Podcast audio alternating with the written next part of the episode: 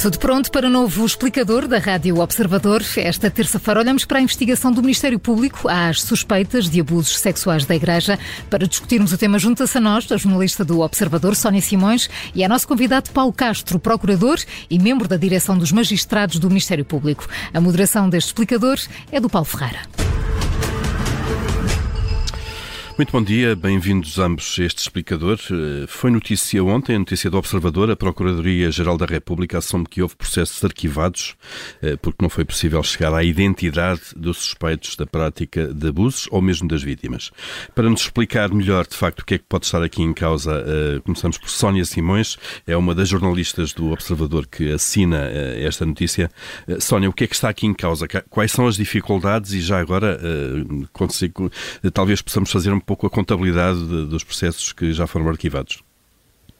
Uh, bom dia, Paulo. Uh, a Comissão, nos últimos nove meses, recolheu, a Comissão criada pela Igreja, que investiga uhum. o, os abusos sexuais na, no, no, seio do clero, uh, identificou 424 testemunhos e destes enviou já 17 para o Ministério Público por poder haver uma investigação criminal.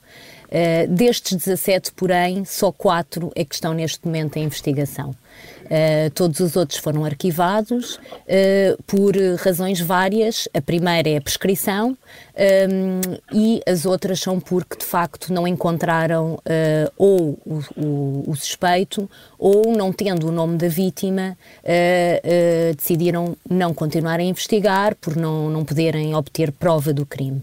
Um, esta era, aliás, uma realidade que a Comissão Independente antevia na conferência que fez na semana passada, uma vez que, por princípio e porque prometeu confidencialidade a, a todas as pessoas que denunciem as suas histórias, portanto, por princípio, a, a Comissão eh, dá ao Ministério Público apenas uh, o nome dos padres suspeitos e não das vítimas. Portanto, entrega ao Ministério Público a informação do padre quando ela existe e, uh, eventualmente, o sítio onde ocorreu o crime, mas não, não, não revela de onde veio esta informação, o que pode dificultar aqui um bocadinho o trabalho. Um, esta, esta não é, porém, a opinião da Polícia Judiciária que eh, desde o início tem apelado à Comissão para fazer chegar os casos, mesmo que estejam uh, prescritos, porque uh, um, um, crime destas características uh, sabe-se que, que não acontecerá apenas uma vez. Portanto, um abusador sexual poderá voltar a cometer um crime e poderá cometer um crime que não está prescrito hum. e que uma investigação poderá chegar a ele. Uh, a verdade é que o Ministério Público tem optado por arquivar com estes argumentos sem sequer, na maior parte dos casos, entregar os processos à Polícia Judiciária para ela fazer algumas diligências. Mas o Dr. Paulo Castro será a melhor pessoa para dar algumas explicações sobre estas, sobre estas práticas. Claro, claro. Eh, eh, e vamos, vamos. Paulo Castro, bom dia, bem-vindo também a este bom explicador. Dia. É procurador, dia, membro da direção dos magistrados do Ministério Público. Eh, e, e de facto, esta, esta prática neste tipo de, de suspeitas de crime, de, de abuso sexuais, são vulgares. Há aqui uma dificuldade acrescida na investigação destes casos. Sim, desde logo, muito bom dia a todos, eh, uma dificuldade acrescida, desde logo pelo, pelo período de tempo que normalmente já decorreu entre a, a eventual prática dos factos que, que, que, aqui foram comunicados, trazidos ao conhecimento do Ministério Público e, e a data atual. Naturalmente que nestes crimes em que, de natureza pessoal, em que são vítimas pessoas, neste caso eventualmente que terão sido vítimas crianças, poderá, poderemos ter aqui situações, de, como eu disse há pouco, de reiteração no tempo. No entanto, o Ministério Público, perante a notícia do crime, aquilo que é noticiado, são factos, penso eu que terão sido factos concretos, não, não desconhecendo aqui em pormenor o teor das participações que efetivamente chegaram ao Ministério Público. As situações denunciadas são situações concretas, na maior parte dos casos não foi possível sequer identificar vítimas, noutros não foi, não foi possível identificar o eventual infrator. Por isso, para o Ministério Público é muito difícil também, e, e para a própria Polícia Judiciária, seguir aqui uma outra linha de investigação que, vá, que permita procurar, permita encontrar outras situações que eventualmente tenham ocorrido, porque muitas vezes não foi possível sequer a identificação de vítimas concretas ou a identificação de infratores concretos. Uhum. Uh, Paulo Castro, uh, podem, podemos chegar, uh, então, basicamente, na maior parte destes casos, a um beco sem saída, sem identificação de ambos os lados, isto é, dos suspeitos e de, e de possíveis vítimas, não? Sim, referir a, a, dificuldade, a dificuldade que o Ministério Público sente casos, é a dificuldade comum a todos os outros processos, em que a escassez de dados logo à partida é, é grande. Aqui temos ainda um outro fator, que é o período de tempo que já terá decorrido desde a prática de facto até hoje e que faz com que muitos deles até já estejam prescritos. Naturalmente que a prescrição não ocorre.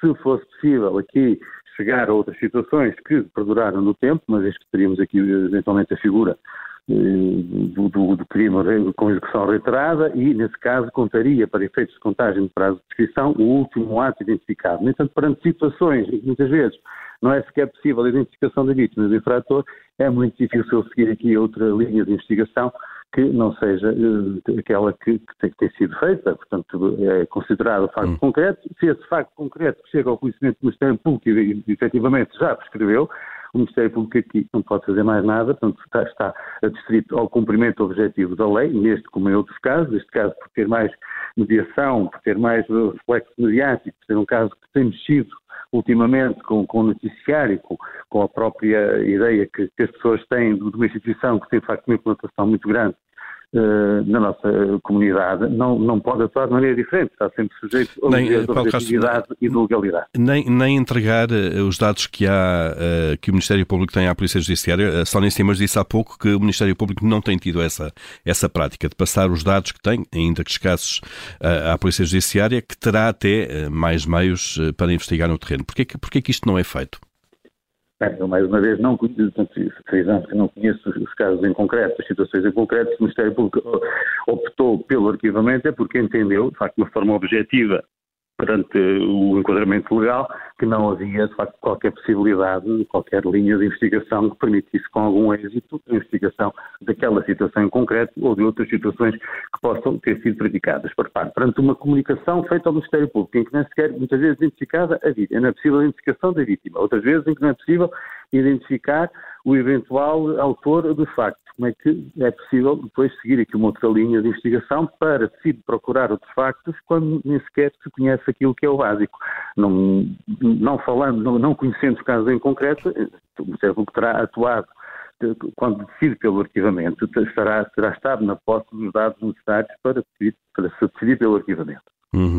Uh, Sónia Simões, uh, nos meandros da, da, da, da, investigação e das entidades uh, que estão envolvidas, para além da Comissão, nomeadamente a PJ e o, Ministério Público, como, é que este, como é que esta possível avaliação diferente das, das, das, das linhas de investigação está, está, está a ser gerida de alguma maneira? é assim, isto é verdade que, que estas testemunhas, quando vão à comissão e não vão à polícia, provavelmente não, não estão à espera de enfrentar um processo criminal. É, essa é que é a verdade, um processo que, que as faz recordar eh, o trauma ao longo de todos os anos que vai demorar o processo. Portanto, esta, estas vítimas, e às vezes não são as próprias vítimas, são os seus familiares que denunciaram à, à comissão, não querem um processo, não tinham ido à polícia ou, eventualmente, só agora é que perceberam, uh, ou só agora é que conseguiram falar e, e, por esta altura também já não era possível, como estamos a ver, recorrer uh, ao Ministério Público. Claro. Claro, e um, querem preservar a sua, a sua, o seu exato. anonimato também, claro.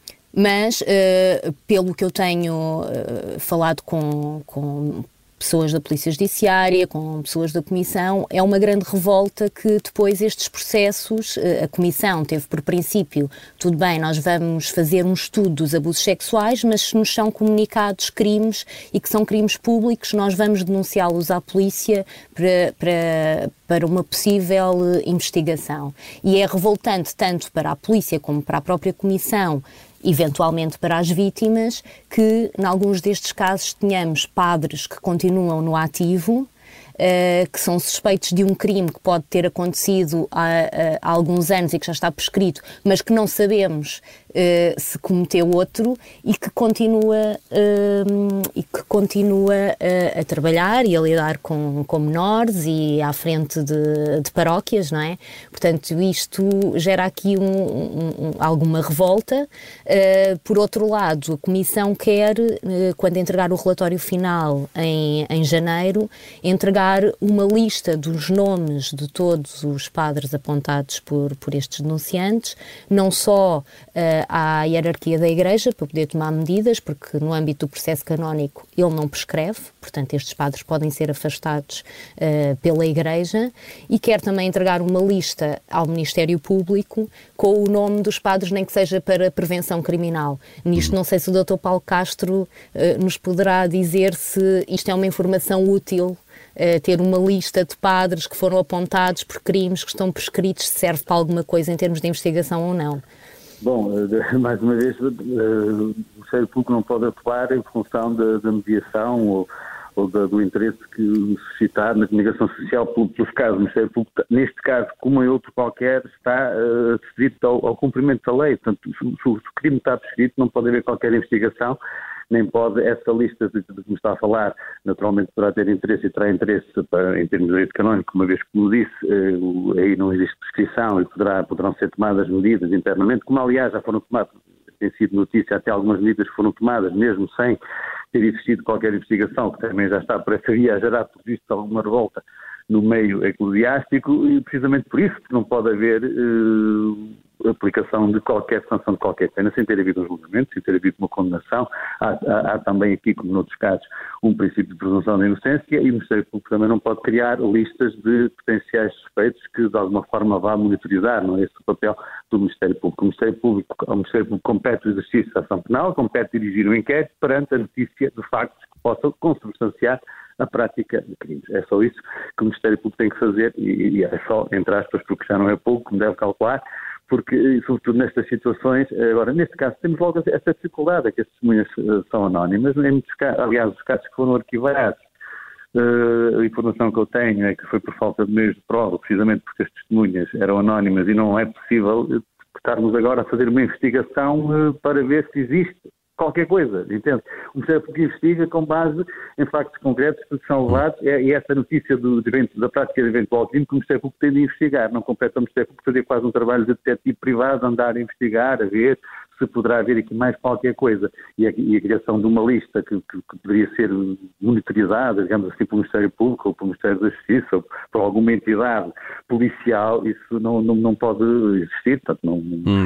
Claro, essa lista poderá ter importância e poderá, ter, poderá ser importante para a Igreja para, termos, para termos de, de, decisão de alguma sanção que possa querer aplicar a estes clérigos, mas não para o Ministério Público. São planos diferentes. Eh, Paulo Castro, faria sentido, dada a dimensão que se adivinha uh, neste caso, sobre este assunto, uh, e uh, o facto de, neste caso, o Ministério Público e as, as autoridades judiciais estarem numa atitude, digamos, Passiva no sentido em que não são proativos. Recebem, obviamente, as informações que esta Comissão Independente eh, lhe passa para, para eh, averiguarem se o processo tem pernas para andar ou não. Não faria sentido uma equipa especial que investigasse de uma forma sistemática e com os meios que o Ministério Público tem, que a Comissão Independente não tem, obviamente, não tem poderes judiciais. Eh, não faria sentido uma equipa especial para investigar este tema, de facto, dos abusos sexuais na Igreja?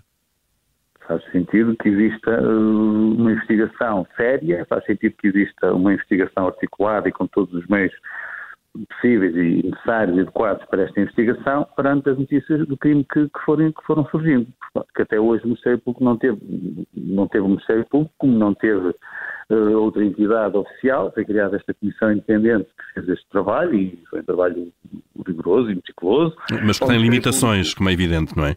Eh, tem as limitações decorrentes da lei, não, não tem os meios de investigação.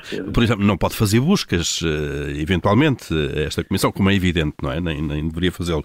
Mas o Ministério Público e a Polícia Judiciária podem fazê-lo, por exemplo. Mas o Ministério Público, para poder determinar uma busca, para, para a Polícia Judiciária depois fazer uma busca, ou para, para o órgão de Polícia Criminal dirigir uma busca, tem que existir fortes indícios da prática de um crime. Não se vai começar um processo por uma busca, da mesma forma que não se deve começar o processo por uma detenção por primeiro interrogatório. Estava, estava só a dar um exemplo dos meios de investigação que a Comissão sim, sim, não tem, claro. claro. Mas todos esses meios que, que o chefe tem ao seu alcance são, são meios para investigar suspeitas da prática de crime, quando essas suspeitas já têm alguma consistência, quando existem indícios, quando existe uma, um arguído ou quando existe pelo menos um suspeito que está identificado. Portanto, uhum. a partir daí podem-se fazer buscas, podem-se fazer uh, escutas telefónicas, todos aqueles meios que são do vosso conhecimento, mas a partir do momento em que existe uma situação concreta, como disse há pouco, Ministério Público não, não existe aqui um papel de detetive, vamos colocar agora aqui uma escuta, vamos fazer agora aqui uma busca, a ver se encontramos alguma coisa. É exatamente ao contrário. O Ministério Público lança a mão desses meios, desta, toda essa panóplia de, de, instrumentos que têm ao alcance para a investigação, a partir do momento em que há algo consistente em que há uma suspeita, porque estão, por qualquer ingerência na, na, vida das pessoas e no, no, nos direitos fundamentais, implica também aqui já a existência de uma, suspeita forte, porque estão para ser postos em causa direitos de segurança e garantias fundamentais dos cidadãos, e claro que isso só pode ser, só podem ser limitadas perante a existência já de suspeitas e de, de indícios concretos da prática de crime. Uhum. Parece que, nestes, pelo menos nestes casos, foram arquivados, uh, evidentemente não terá sido o, facto, o, caso. Quer porque o facto já estavam descritos e a partir daí não pode haver qualquer investigação, quer porque, sendo as testemunhas uh, dado depoimento anónimo, não existe qualquer linha, qualquer possibilidade de irmos aqui à procura de mais coisas. Agora, claro que perante a notícia do crime, perante um, uma, um, um, um fenómeno desta dimensão, o Ministério Público, claro lançará a mão de todos os meios ao seu alcance para dirigir a investigação, com todas as limitações que o Ministério Público tem também na investigação que são de conhecimento e que têm sido trazidas ao conhecimento público também pelo, até próprio sindicato no Estado do Ministério Público, em que temos muitas dificuldades e muitos limites, quer a nível de, ainda ontem no inquérito foi dado a conhecer, muitas limitações, quer ao nível de recursos humanos, quer ao nível dos meios que temos ao nosso dispor, mas, claro, perante esta situação, o Ministério Público tudo faz, como em outros casos, este caso não é diferente, apesar de ser mais mediático, para apurar os factos e para punir os eventuais infratores que venham a ser identificados. Uhum. Uh, Sónia Simões, e mesmo para fechar, uh, com estas dificuldades todas, este enquadramento uh, que estes casos têm e que acabámos de discutir aqui neste explicador, podemos de facto chegar ao fim disto tudo sem casos que sejam levados mesmo a julgamento? Qual é uma sensibilidade que consegues recolher junto, nomeadamente, da Comissão ou da, da PJ? É é assim, a, a, verdade é que neste momento estão quatro casos em investigação e, entretanto, a, a Comissão Diocesana, que, eh, que, existia antes desta Comissão Independente, também entregou três denúncias em agosto que estão a ser investigadas. Portanto, uh, temos aqui alguns casos uh, e, e, de facto, pode ser que ainda haja uh, aqui alguma, algum processo que chegue à barra do tribunal. Um, agora, se olharmos para uh, as, as, centenas de testemunhos que chegaram uh, nos últimos nove meses, sim, não, não vai ter esta correspondência de certeza. Claro. Uh, à medida que vários passos são dados, são cada vez menos os casos que vão uh, passando nessa verificação. Muito bem, Paulo Castro, Sónia Simões, obrigado a ambos por terem estado neste explicador, onde olhámos com mais detalhe para a investigação do Ministério Público, estas suspeitas de abusos sexuais na Igreja, casos sempre difíceis, perceber também quais são as dificuldades de investigação. Bom dia, obrigado. Obrigado, dia.